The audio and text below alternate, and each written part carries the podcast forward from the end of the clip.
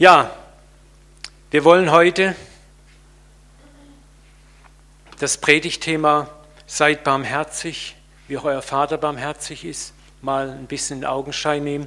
Und ich möchte immer wieder dieses Jahr einen Bezug herstellen zu unserem Jahresmotto Lebe ein Lebensstil des Segnens. Barmherzig sein ist auch eine Form des Segnens und ich möchte auch die Predigt bitte nicht so verstanden sehen, dass ich jetzt sage, du musst barmherzig sein. oh, du bist Christ, sei barmherzig. Ne? Das geht so nicht. Barmherzigkeit zu lernen, möchte ich von vornherein gleich mal ganz klar sagen, über die Predigt als dicke Überschrift, ist ein Prozess. Amen. Niemand von uns ist von Haus aus barmherzig, auch wenn wir meinen. Aber jeder hat so seine Knackpunkte, seine Reizpunkte, wo wir merken, da ist unsere Barmherzigkeit schnell am Ende. Und bitte fühlt euch auch heute, wenn wir ein bisschen über Barmherzigkeit sprechen, nicht überfordert. Gott weiß genau, wo unsere Sollbruchstellen sind, wo wir manchmal mit Barmherzigkeit noch nicht, wir möchten gern, aber wir schaffen es nicht so richtig. Also das sind jetzt einfach so mal äh, Dinge, die wir über Barmherzigkeit hören, wie es sein könnte. Und Gott hat Geduld mit dir. Also wenn du jetzt dich da nicht wiederfindest, fühl dich nicht irgendwie verdammt oder abgelehnt. Bei dem Versuch, das zu leben und nicht nur darüber zu theologisieren, fällt mir auch oft auf, wie, wie wir Barmherzigkeit oft auch mit Belohnung in Verbindung bringen. Ja? Also kennst du das so? Der hat Barmherzigkeit verdient, der hat Vergebung verdient. Das sind so Denkmuster, die uns drin im Kopf manchmal verhalten. Belohnung als Wohl, als, als, als, als Bezahlung für unser moralisches Wohlverhalten Gott gegenüber. Ich tue meinen Teil, Gott tut seinen Teil. Darum geht es nicht. Ne? Barmherzigkeit ist immer etwas, was wir vollkommen frei empfangen, ohne Gegenleistung. Und Gott segnet gerade da, wo wir es nicht verdient haben. Hast du das schon erlebt? Wer hat es schon erlebt, dass er gesegnet wurde, obwohl er es nicht verdient hat? Doch einige. Ne? Und das ist so wichtig. Da, wo wir durch Teilhabe an seinem Geist Kinder geworden sind, segnet er uns auch besonders da, wo wir es nicht verdient haben. Meistens haben wir es nicht verdient, aber er segnet uns trotzdem. Und das bedeutet aber für uns auch wieder, dass wir berufen sind zu segnen, auch da, wo es andere nicht verdient haben. Ja? Also Gott wünscht sich, ich sage bewusst nicht erfordert, er wünschte sich, dass wir auch andere segnen, die es nicht verdient haben. Und da beginnt diese Herausforderung für uns, wo wir manchmal merken, es ist nicht einfach. Ja? Und ich möchte es jetzt auch nicht einfach so verstanden wissen, die Predigt, hey, segne mal oder sei barmherzig, das ist locker, der Christ macht es so. Es ist, ich glaube, es ist eine der größten Herausforderungen überhaupt. Lesen wir mal zwei Verse dazu. Lukas 6, 35. Handelt wie die Kinder des Höchsten, denn er, der Höchste, Gott unser Vater, ist auch gütig gegen die Undankbaren und Bösen. Lass mal diesen ersten Satz schon mal auf dich wirken. Handelt wie Kinder des Höchsten. Ihr alle seid Kinder des Höchsten, wenn ihr von neuem geboren seid. Kinder Gottes. Ihr gehört in Gottes Haushalt hinein. Ihr seid Teil seiner Familie geworden. Das ist so krass, schon darüber selber mal nachzudenken. Du bist ein Kind Gottes. Jesus wurde dafür angeklagt, dass er sich Sohn Gottes nannte. Die Pharisäer haben ihn angeschrien fast. Wie kannst du so wagen, etwas zu sprechen? Du sagst ja von dir selber fast, dass du Gott bist. Und was sagt Jesus? Steht nicht in eurer Schrift geschrieben, ihr seid göttlichen Ursprungs. Ne? Das ist krass. Du bist ein Teil der göttlichen Familie. Gott lebt in dir mit seiner ganzen Herrlichkeit. Und dieser Gott ist dankbar oder gütig gegen die undankbaren Bösen. Und wir sollen als Kinder lernen, ich sage bewusst lernen, genauso zu handeln, gegen die undankbaren und Bösen. Das ist die eigentliche Herausforderung bei Barmherzigkeit auch. Lesen wir weiter, Matthäus 5, 45, 48. Das fängt auch wieder so an. So erweist ihr euch als Kinder eures Vaters im Himmel, wenn ihr das tut. Das ist ein Zeichen der Kinder des Vaters im Himmel. Denn er lässt seine Sonne über Böse und Gute aufgehen und lässt es regnen über Gerechte und Ungerechte. Das ist jetzt nicht nur gemeint, ja klar, logisch geht die Sonne auf über Böse und Gut. Und natürlich, wenn es regnet, wird auch der Böse nass. Das meint Jesus nicht. Er meint hier ganz bewusst den Segen. Und das war für die Frommen, die damals zugehört haben, schon, die haben es schon verstanden, um was es hier geht. Das war schon schwer zu verstehen, weil für die Frommen seiner Zeit hat Gott den Bösen nicht gesegnet, sondern verflucht. Und das ist so ein Denkmuster, das lingert auch bei uns Christen oft noch im Hinterkopf rum.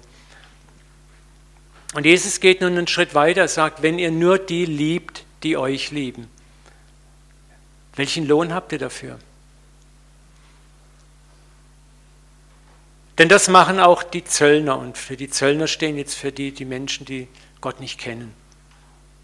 Und wenn ihr nur zu euren Brüdern freundlich seid, was tut ihr damit besonders? Das tun auch die, die Gott nicht kennen. Also Jesus fordert hier schon etwas mehr von uns. Er ermutigt uns, weiterzugehen, einen Schritt weiterzugehen. Ihr sollt nun vollkommen sein, wie euer Vater im Himmel vollkommen ist. Das ist das Ziel, dass wir auch in unserer Barmherzigkeit, in unserer Güte, in unserer Liebe, in unserer praktischen Liebe dem Nächsten gegenüber anders handeln, einen Schritt weitergehen, als es die Welt macht einen Schritt weitergehen, als es vielleicht sogar in der Gemeinde üblich ist. Ich sage mal so, auch da schließe ich mich voll mit ein, ich mache mich hier nicht besser.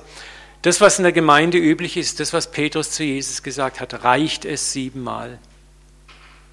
Und Jesus sagt nicht siebenmal, sondern siebenmal, siebzigmal. Wir werden nachher noch drauf kommen. Und hier kommen wir wirklich nur weiter in diesen Versen.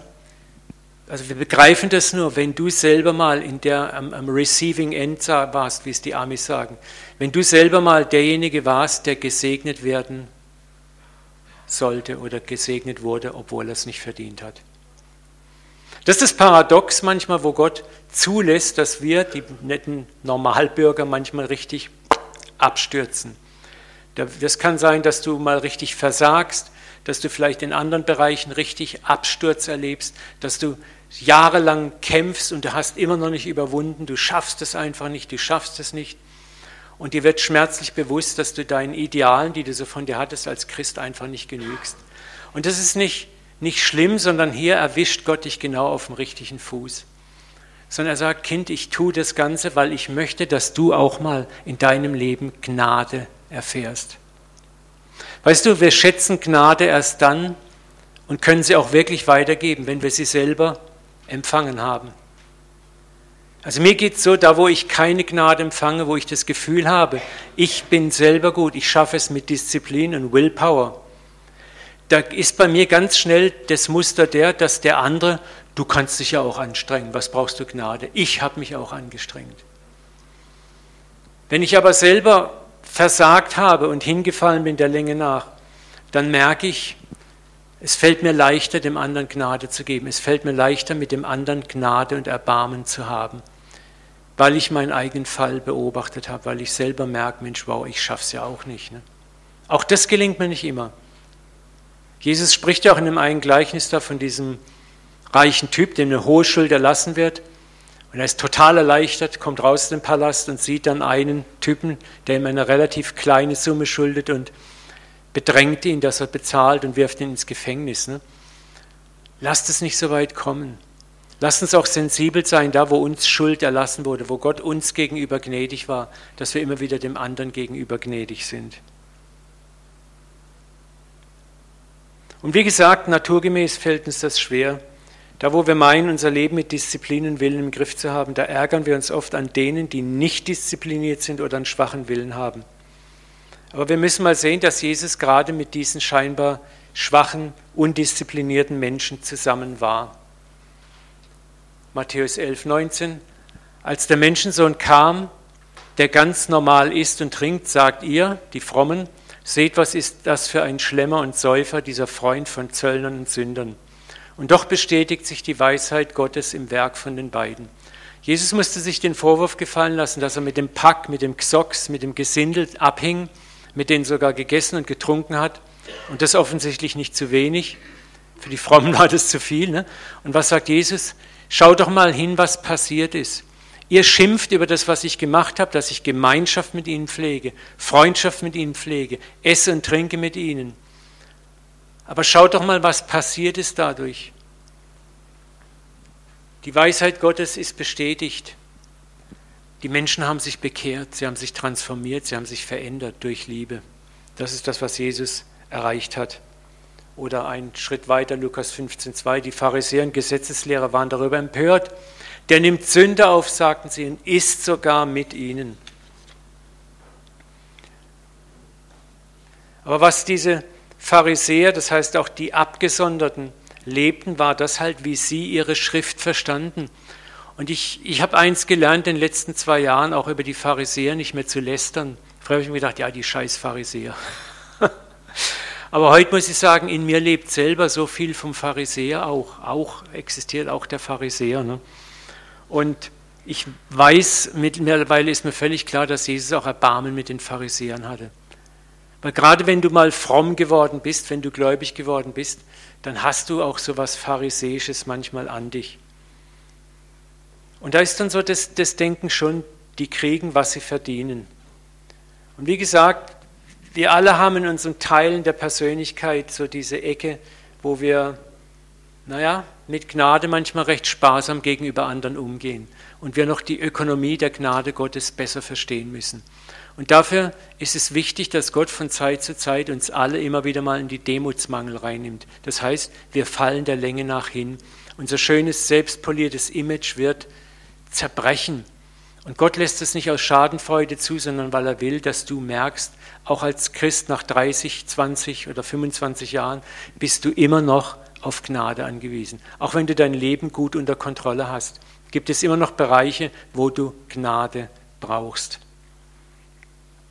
Und deswegen rief Jesus am Kreuze auch aus über Pharisäer, Sünder und Heiden gleichermaßen, Vater, vergib ihnen, denn sie wissen nicht, was sie tun.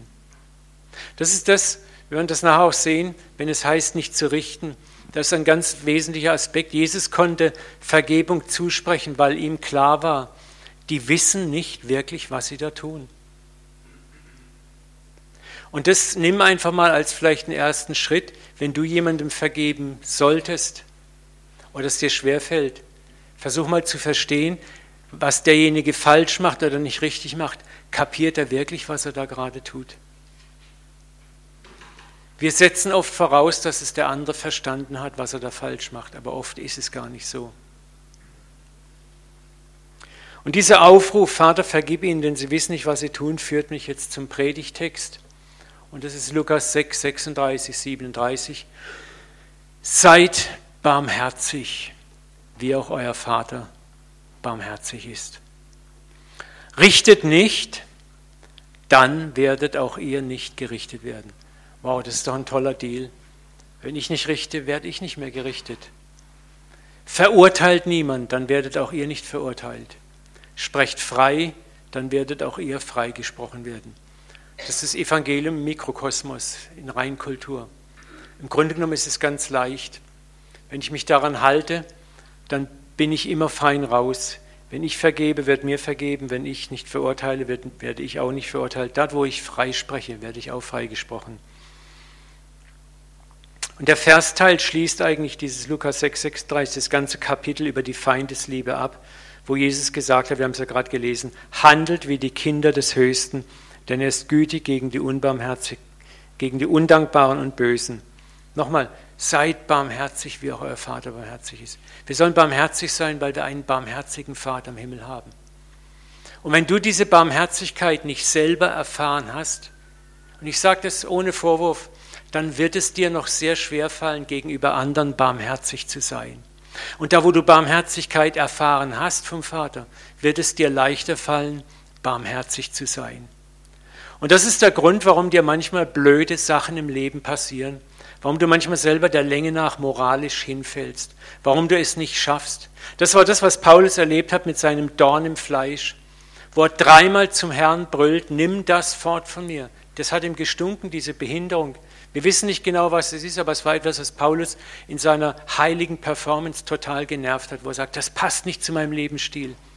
Und was sagt Gott zu ihm? Lass dir an meiner Gnade genug sein.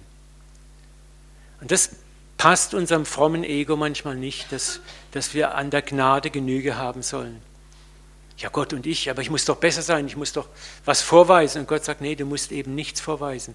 Ich möchte, dass du lernst, dir an meiner Gnade genug sein lassen. Dass du mal vor mich hintrittst und sagst, ich bin der ich bin. Momentan konfrontiert mich Gott mit meinen Schattenseiten. Leute, das ist ein Prozess, der ist einfach scheiße. Das sind Sachen, wo du denkst, nach 35 Jahren Christian habe ich das doch alles schon unter meinen Füßen. Da wirst du dann als Pastor gehandelt, der so toll predigt und preacht. Sorry, ist nichts gegen dich. Mir geht es oft so, ich kriege E-Mails unter der Woche und dann denke ich manchmal, Leute, wenn ihr wüsstet, wenn ich mal das T-Shirt hier aufmache, by the way, das habe ich von unserer Afrika-Crew geschenkt bekommen, deswegen habe ich das heute an, aus Solidarität zu Ihnen. Aber das, das ist, ich merke, es ist wichtig, weil, wisst ihr, wir schreien nach Erweckung, wir schreien nach, nach noch mehr Durchbrüchen. Gott hat einen ganz merkwürdigen Weg. Wisst ihr, dass der Weg nach oben über den Weg nach unten geht? Dass der Weg nach oben über den Weg nach unten geht. Und wir hätten gern diesen konstant, konstanten Weg steil nach oben, ohne Unterbrechung, immer schön nach oben. Und das ist ein Irrtum. Gott liebt zerbrochene Menschen. Und er kann durch zerbrochene Menschen am besten arbeiten weil die in ihrer Zerbrochenheit wissen, was Gnade ist und auch Gnade weitergeben können. Wir wollen uns mal zunächst diesen ersten Satz angucken. Seid barmherzig, wie auch euer Vater barmherzig ist. Lasst uns mal ruhig werden und ich habe hier ein paar Fragen aufgeschrieben. Ich möchte, dass du dich mit diesen Fragen mal konfrontierst. A, erste Frage, was ist Barmherzigkeit für dich? Was verstehst du darunter?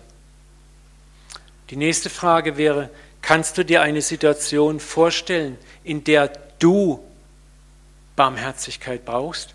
Oder bist du vielleicht gerade in einer Situation, in der du Barmherzigkeit benötigst? Sei es im Privatleben, im Geschäft oder im geistlichen Leben. Frage Nummer C ist, hast du schon mal Unbarmherzigkeit erfahren? also dass man dir Barmherzigkeit vorenthalten hat. Und wie hast du das erlebt? Wie hast du dich gefühlt dabei? Und die letzte Frage wäre, gibt es aktuell Menschen, denen du mit Barmherzigkeit begegnen solltest, du aber im Moment im Inneren eher auf dein Recht pochst? Lass uns mal eine Minute diese Fragen anschauen. Vielleicht ist auch nur eine Frage für dich wichtig im Moment, du musst nicht alle der Reihe nach jetzt abarbeiten.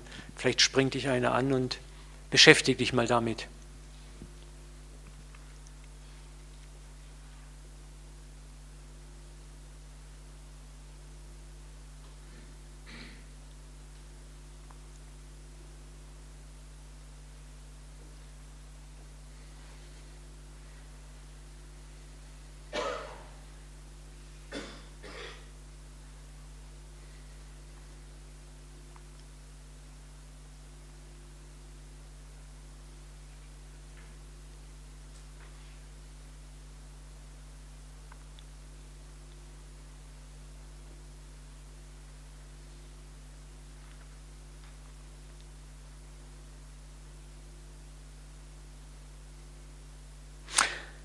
Ja, ich denke gerade die, ich möchte mal die erste Frage anschauen, was ist Barmherzigkeit für dich? Da kommen wir oft zu einem unterschiedlichen Urteil. Ne? Da können wir sagen, Barmherzigkeit ist siebenmal und dann ist Schluss, dann müssen Konsequenzen her. Oder ich kann sagen, Barmherzigkeit ist in der Tat dieses siebenmal, siebzigmal, dieses über einen längeren Zeitraum mit Geduld, mit Demut und Sanftmut agieren, zu wissen, dass die Liebe am Schluss gewinnt. Das sind noch zwei Fragen, die wir uns mal anschauen wollen. Warum ist Gott barmherzig? Was denkt ihr wohl, warum ist Gott barmherzig?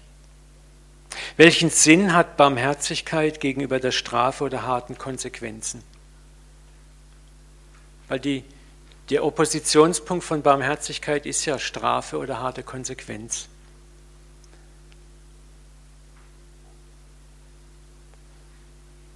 Warum steht in der Bibel nicht seid gerecht, wie Gott gerecht ist. Also mit, mit gerecht meine ich so einfach Tip for Tone, also immer exakt. Beantwortet es auch mal so für euch, warum ist Gott barmherzig? Welchen Sinn hat Barmherzigkeit gegenüber der Strafe oder harten Konsequenzen?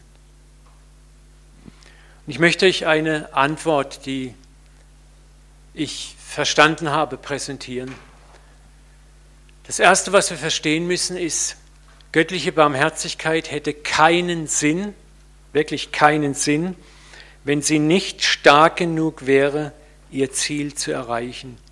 Und das Ziel von Barmherzigkeit ist, ein Leben zu verändern, ein Leben zu transformieren. Lass es nochmal auf dich wirken. Barmherzigkeit hätte keinen Sinn, wenn sie nicht stark genug wäre, ihr Ziel zu erreichen, nämlich ein Leben zu verändern. Das heißt auf gut Deutsch, Gott weiß genau, was er tut und was er von uns verlangt, wenn er sagt, sei barmherzig. Wisst ihr, wir müssen uns im Klaren sein, warum verlangt Gott etwas? Seid barmherzig. Es ist einfach nur, ah, das hört sich so fromm an. Da kriegt man so wohlige Gefühle und es hört sich so christlich an. Oder hat Gott eine ganz klare Absicht damit? Gibt es einen Grund, warum Gott sagt, sei barmherzig? Und nicht sei hart, sei unnachgiebig, sei streng, sei gerecht.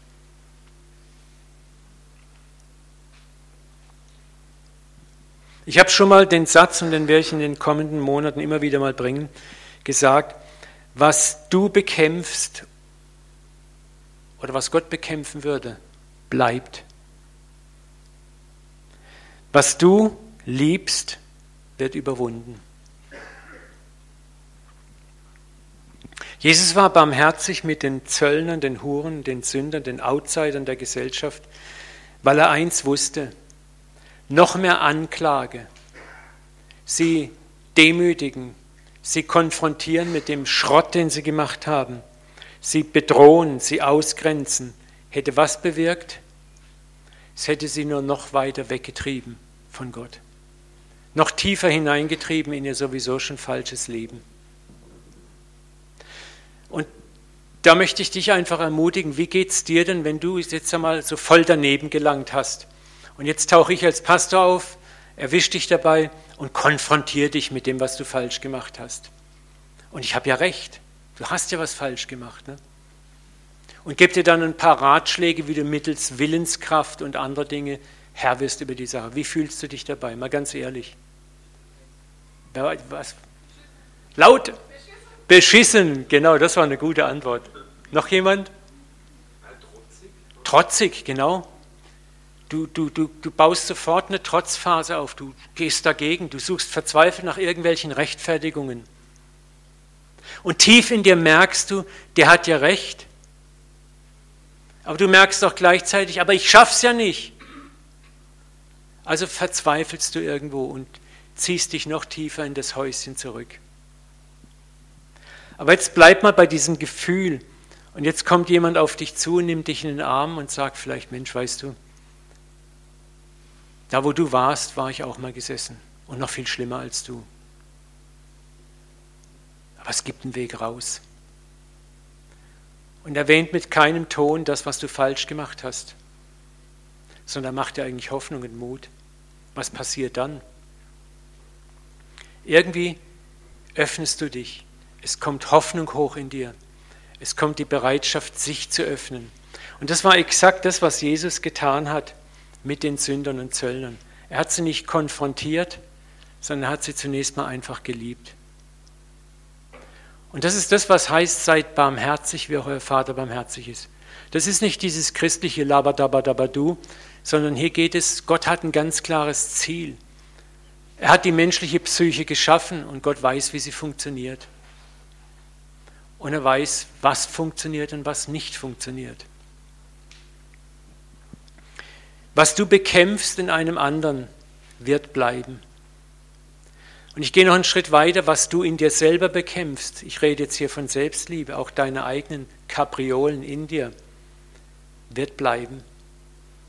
Wer von euch hat schon versucht, in sich, sich selbst zu verbessern, indem er sich angeklagt hat, indem er auf sich geschimpft hat, indem er versucht hat, mit Willpower sich zu verändern, und sich, das hat es dann wieder nicht geklappt und dann noch, ah, ihr, ihr seid toll, da heben schon etliche die Hände. Und hast du Erfolg gehabt? Nein. Aber ich möchte mal Mut machen, was würde wohl passieren, wenn du anfängst, dich zu lieben? Und da kommt sofort die Angst hoch. Ja, Moment, ich kann doch nicht meine Sünden lieben. Ich kann doch nicht, oh, das ist gefährlich. Dann entschuldige ich ja mein schlechtes Verhalten. Weißt du, wie das herkommt von diesem jahrhundertelangen Training, was wir im Christentum empfangen haben? Wo wir uns angewöhnt haben zu glauben, wir können uns selber überwinden. Und das schaffen wir nicht. Aber wie ist es, wenn wir mal anfangen, uns mit den Augen Gottes zu sehen? Ich bin der ich bin. Dass ich mich mal darstelle vor Gott und sage, Gott, ich bin, ich habe da ein echtes Problem. Ich mache rum mit Spielsucht, ich mache rum mit Pornosucht, ich mache rum mit Kleidereinkaufensucht, ich habe eine Schuhsucht, ich habe dies und das. Jeder hat ja so seine Kramsachen. Und dass wir sagen dürfen, Papa, und ich weiß, auch wenn es für mich schwer zu verstehen ist, aber du hast mich trotzdem lieb. Hilf mir bitte. Dass du loslassen kannst von der Selbstverdammnis, Selbstverfluchung und sagen kannst, bitte hilf mir. Und dass du jeden Tag vor ihn hintrittst. Weißt du, und dann passiert Veränderung in dir, wenn du dich annimmst. Wenn du glaubst, dass er genug ist was hat denn die Zöllner und die, die ja, zweifelhaften Leute bewegt, ihr Leben zu ändern? Das war genau, dass sie Annahme erfahren haben von Jesus. Da war etwas, was irgendwann das Böse in ihnen zerbrochen hat. Und deswegen sagt Gott, seid barmherzig, wie auch euer Vater barmherzig ist, zu den Menschen, die es offensichtlich nicht verdient haben. Weil Gott verfolgt einen Grund damit. Er möchte, dass du ein Botschafter an Christi Stadt bist. Und ein Botschafter an Christi Stadt bist du nicht, indem du den anderen da, da, da, da, da, da, seine Sünden runterratterst, ihm aufrufst mit flammendem Eifer zur Umkehr, sondern indem du das tust, was Jesus getan hat. Zunächst mal liebst, voller Erbarmen, voller Gnade, voller Langmut Warum hat Jesus wohl gesagt, kommt her zu mir alle, die ihr mühselig und beladen seid, ich will euch erquicken. Lernt von mir, denn ich bin von Herzen, was? Sanftmütig und demütig. Warum hat er das gesagt? Weil er wusste, zu einem sanftmütigen, demütigen Lehrer, Leiter oder gar Messias komme ich gerne, so wie ich bin.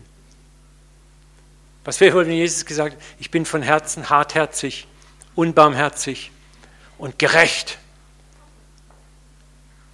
dann würdest du sagen, um dich mache ich einen weiten, weiten Bogen. Und das ist, was viele, ich glaube, ein Punkt, warum Religion nicht gefragt ist in unserem Westen, ist, weil viele Religion auch falsch verstanden haben.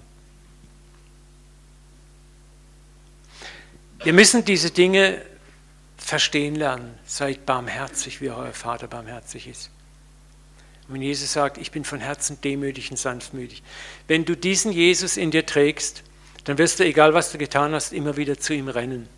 Wirst ihm deine dreckigen, schmutzigen Seiten hinhalten, das mehr will er nicht. Das ist das, was er, wo er sich danach sehnt, dass du den Mut hast, dich so wie du bist, ihm hinzuhalten. Und dann kann er heilen. Und alles andere treibt uns nämlich dazu, uns Kosmetik abzudressen. Wir machen uns kosmetisch fein und schön und richten uns so her, dass wir denken, wir können vor Gott bestehen. Das ist diese Feigenblattmentalität.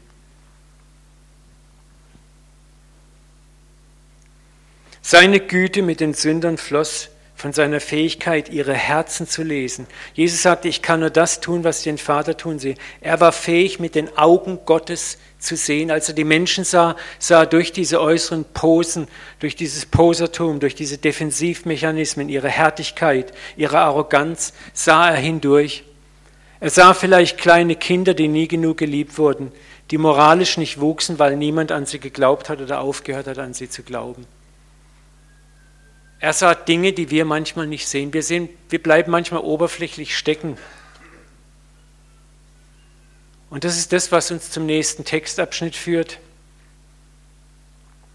Oder den beiden nächsten, wo Jesus sagt, richtet nicht, dann werdet ihr auch nicht gerichtet, verurteilt niemand, dann werdet auch ihr nicht verurteilt.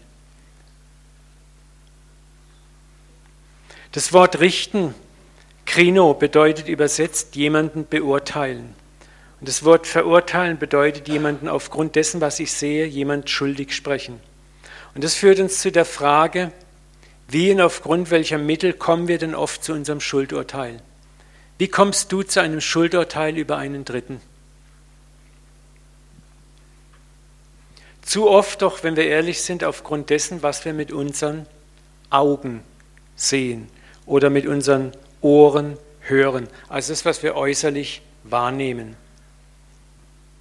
Aber denken wir mal dran, wie hat Jesus gesehen? Er sah durch das, was das Auge und das Ohr vermittelte, hindurch.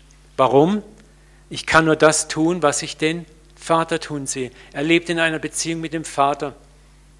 Manchmal zeigt uns unser Auge etwas und das Ohr sagt uns etwas und der Vater sagt, halt mal Uwe, stopp, das reicht noch nicht aus für ein abschließendes Urteil. Ich habe noch meinen Senf dazu zu geben. Ich hätte noch etwas zu sagen zu diesem Menschen. Und das, was Gott dir dann sagt, kann dein Bild, das du dir gemacht hast, völlig rumdrehen. Du kommst zu einer völlig anderen Beurteilung. Und deswegen ist es so wichtig, dass wir auch dahin kommen, wo Jesus sagt, ich kann nur das tun, was ich den Vater tun sehe dass wir diese Stille lernen, wo wir sagen, Papa, ich sehe das in dem Menschen. Ich höre das. Was siehst du? Wisst ihr, auch gerade als Leiter haben wir oft das Problem, dass wir auch mal als Leiter musst du natürlich auch, auch mal erziehen. Du musst Menschen auch mal korrigieren. Aber das ist die Frage, wie korrigieren wir? Ne? Und da müssen wir auch noch so am Lernen. Weil zu oft richten wir nur aufgrund dessen, was wir mit Augen sehen. Ihr kennt ja alle diesen Vers. Ne? Der Herr sprach zu Samuel, Gott sieht nicht auf das, worauf der Mensch sieht, der Mensch sieht auf das Äußere, der Herr sieht auf das Herz. 1 Samuel 16, 7. Da müssen wir hinkommen. Und wenn Jesus sagt, ihr werdet dieselben Dinge tun, die ich getan habe, dann gibt es für uns eine reale Chance, zu lernen, zu sehen, wie Gott sieht. Zu sehen, einen Menschen anzusehen, wie Gott ihn ansieht. Die Art und Weise, wie wir Menschen beurteilen, hat also da viel, ganz viel damit zu tun, wie sehen wir. Und wie sehe ich mich selber? Sehe ich meine eigene Zerbrochenheit, meine Schwachheit? Bin ich in der Lage, das im Nächsten mit Barmherzigkeit zu tragen, was uns so stört an ihm, weil ich meine eigenen Abgründe kennengelernt habe? Kennst du deine eigenen Abgründe? Ich sage nur so viel, Mord und Ehebruch beginnen wo?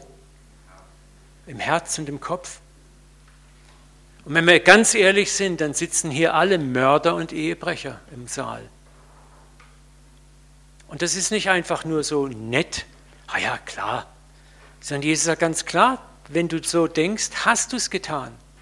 So, und das zeigt uns schon, wir alle sind nicht besser als der, der es getan hat. Deswegen brauchen wir alle Gnade und Erbarmen. Ein Urteil hängt also davon ab, wie tief ich in den anderen hineinsehe, wie willig ich bin, die ganze Geschichte der Zerbrochenheit des anderen zu sehen oder nicht zu sehen. Es gibt bei Leo Tolstoi in dem Roman Krieg und Frieden diesen berühmten Satz, alles zu verstehen heißt alles zu vergeben. Da ist unendlich Weisheit drin. Alles zu verstehen heißt alles vergeben. Und wenn wir ehrlich sind, haben wir davor Angst.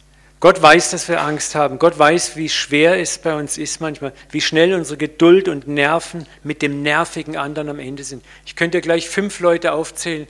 Wenn ich die schon sehe, dann geht mein Adrenalinspiegel nach oben. Ich sage euch nicht, wer das ist. Und ich weiß, dass es auch manche gibt, wenn die mich sehen, geht ihr Adrenalinspiegel nach oben. Und das ist okay. Ja? Und da sind wir ganz schnell beim siebenmal vergeben ist genug und dann gibt es von den Glatten. Und wir halten uns tapfer die Ohren zu, wenn die leise Stimme sagt, nein, siebenmal, siebzigmal. Geh die zweite Meile. Aber das ist das, was Gott sagt, geh die zweite Male, siebenmal, siebzigmal, dort kommst du zum Ziel. So wie ich mit dir, Uwe Dahlke, zum Ziel komme. Ich begreife langsam, wenn Gott nicht mit mir diese unendliche Geduld hätte, hätte er mich schon längst auf seinen kosmischen Müllhaufen treten können. Aber er macht es nicht. Weil er weiß, dass ich trottel über manche Dinge, da alber ich schon Jahre mit rum und ich komme scheinbar keinen Schritt weiter. Und Gott sagt, das denkst du, wir kommen schon weiter. Wisst ihr, unsere Heiligung läuft manchmal drei Schritte vor und dann wieder zwei zurück. Scheiße.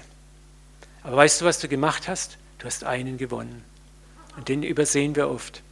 Und dann geht es wieder drei Schritte vor, zwei zurück. Manchmal gehst du drei zurück. Aber du hast immer was gewonnen. Und Gott weiß um dieses Prinzip. Und weil er dieses Prinzip bei dir konsequent anwendet, möchte er auch gerne, dass du dieses Prinzip auch bei deinem Nächsten konsequent anwendest. Seid barmherzig, wie auch euer Vater barmherzig ist. Und ich möchte es nochmal sagen, Gott weiß, wie schwer das für uns ist. Er weiß um unsere Grenzen. Er weiß um unsere Angst, ausgenutzt zu werden, um unsere Angst, den anderen durchgehen zu lassen mit seinen Fisemantenten. Er weiß um diese Ängste. Und er trainiert uns auch darin. Er hat auch Geduld mit uns, wenn wir versagen darin. Aber schaut nochmal auf uns selber. Psalm 19,12. Es hilft schon, wenn man sich selber anguckt. Wer kann schon merken, wie oft er versagt? Vergib mir auch die verborgene Schuld. Diesen Satz sage ich mir so oft auf. Wer von uns weiß denn, wie oft er am Tag sündigt, wo es uns gar nicht bewusst ist? Und Gott sagt, vergeben, vergeben, vergeben. Wo du gar nicht mal fragst, vergib mir, aber er vergibt dir, weil er Barmherzigkeit ist. Und darum enden die ganzen Verse immer damit, richtet nicht, dann werdet auch ihr nicht gerichtet werden. Verurteilt nicht, dann werdet ihr nicht verurteilt werden. Ja, es ist schwer zu verstehen. Aber schaut mal, ich habe das schon ein paar Mal gesagt, wenn ich jetzt mit, meiner, mit meinem Finger auf jemanden zeige, wie viele Finger zeigen auf mich? Seht ihr es? Drei. Drei Finger zeigen auf mich, wenn ich auf jemand anderen zeige. Und da müssen wir uns das müssen wir uns bewusst machen. Ich möchte euch eine Geschichte aus der Wüste erzählen. Von den Wüstenvätern. Ich liebe die Wüstenväter. Und da gibt es ganz tolle Erzählungen und wir können von dieser Bewegung unglaublich viel Praktisches lernen. Da war eines Tages in, einer, in einem Wüstenkloster in der Kapelle eine Versammlung. Dort wurde ein Mönch wegen seiner Sünden verurteilt. Alle in der Kommunität sprachen sich gegen ihn aus. Nur Altvater Prior schwieg. Plötzlich stand er auf, ging hinaus aus der Kapelle und kam nach kurzer Zeit wieder in die Kapelle zurück. Auf seinem Rücken hatte er einen Sandsack und in den Händen vor seiner Brust trug er ein kleines Körbchen mit etwas Sand. Die anderen Mönche fragten ihn verwundert, was hat das zu bedeuten? Der Altvater antwortete, der Sack mit Sand auf meinem Rücken sind meine Sünden, die viele sind. Ich habe sie hinter mich getan, um sie nicht zu sehen und nicht über sie zu weinen. Das wenige Sand im Körbchen, das ich vor mir hertrage, sind die Sünden meines Bruders, den ich sehe. Und ich mache viele Worte um sie, um sie zu verurteilen. Aber es ist nicht richtig. Vielmehr sollte ich meine eigenen Sünden vor mir hertragen und sie ansehen und Gott bitten, mir zu verzeihen. Tief betroffen verließ ein Mönch nach dem anderen die Anklageversammlung. Und diese Begebenheit weist auf Jesu Wort hin, den Balken im eigenen Auge zuerst zu sehen, bevor ich den Splitter im Auge des anderen sehe. Heißt das jetzt, dass wir zu Unrecht überhaupt nichts mehr sagen dürfen? Das kommt ja dann sofort, also wenn ich über sowas rede, kommt sofort, da können wir nichts mehr sagen. Ne? Die Bibel redet auch vom, vom Reden und vom Verurteilen und vom Anklagen und von dies und dies und dies, Korrektur. Wisst ihr, ich merke manchmal, es ist genauso auch, wenn es um Gnade geht. Ja, Moment, Gnade, Gnade, Vorsicht. Das sind so K.O.-Argumente. Wir können etwas, was Gott sagt, gleich mit einem K.O.-Argument wieder aushebeln. Anstatt die Spannung auszuhalten, die so ein Vers mit sich bringt, seid barmherzig, wie euer Vater barmherzig ist, suchen wir sofort nach einer Rechtfertigung, wie wir das logisch rechtfertigen können, es nicht zu machen, bei siebenmal stehen zu bleiben. Und das funktioniert so nicht. Wo kommen wir denn dahin, wenn wir nicht mehr urteilen dürfen? Zum einen geht es darum, wie urteilst du? Das ist ganz wichtig, das wird mal ein anderes Thema sein. Aber wie verurteilst du. Du sollst nicht verurteilen, du sollst zurechtbringen. Und das ist was ganz anderes als verurteilen. Verurteilen bedeutet, ich erkläre dich für schuldig. Ich sage dir genau, was du falsch gemacht hast und die Konsequenzen. Aber zurechtbringen bedeutet, dass ich vielleicht mit ihm darüber rede, was nicht gut gelaufen ist, aber dass ich ihm sage, mich neben ihn setze und sage, und ich helfe dir jetzt zu überwinden. Ich bleibe so lange an deiner Seite, bis wir es geschafft haben. Und ich bin kein Deut besser als du. Ich kämpfe an anderen Fronten und brauche auch Hilfe. Vielleicht kann der andere sogar dir helfen, an den Fronten, wo du Hilfe brauchst, zu helfen. So, das heißt, wir gehen auf dieselbe Ebene des anderen runter. Wir operieren mit Liebe und Güte, mit Erbarmen und nicht aus der Position des Überlegenen. Aber es geht noch einen Schritt weiter, das Evangelium. Wir sind gleich fertig. Paulus sagt da etwas im 1. Korinther 6, 7. Es ist überhaupt schon schlimm genug für euch, dass ihr Prozesse miteinander führt. Warum lasst ihr euch nicht lieber Unrecht tun? Warum lasst ihr euch nicht lieber übervorteilen? Jesus ermutigt uns ja auch, auf Rache oder sofortige Wiedergutmachung zu verzichten. Und das ist hart. Ich habe doch ein Recht drauf. Und Paulus sagt, wie wäre es, wenn du dir einfach mal dein Recht in den Wind pfeifst und auf dein Recht mal verzichtest und vertraust, dass Gott dein Recht verteidigen wird, dass Gott dafür sorgen wird, dass du auf eine ganz andere Weise zu deinem Recht kommst, nämlich dass du zu deinem Recht kommst und dazu der Bruder noch gewonnen wird.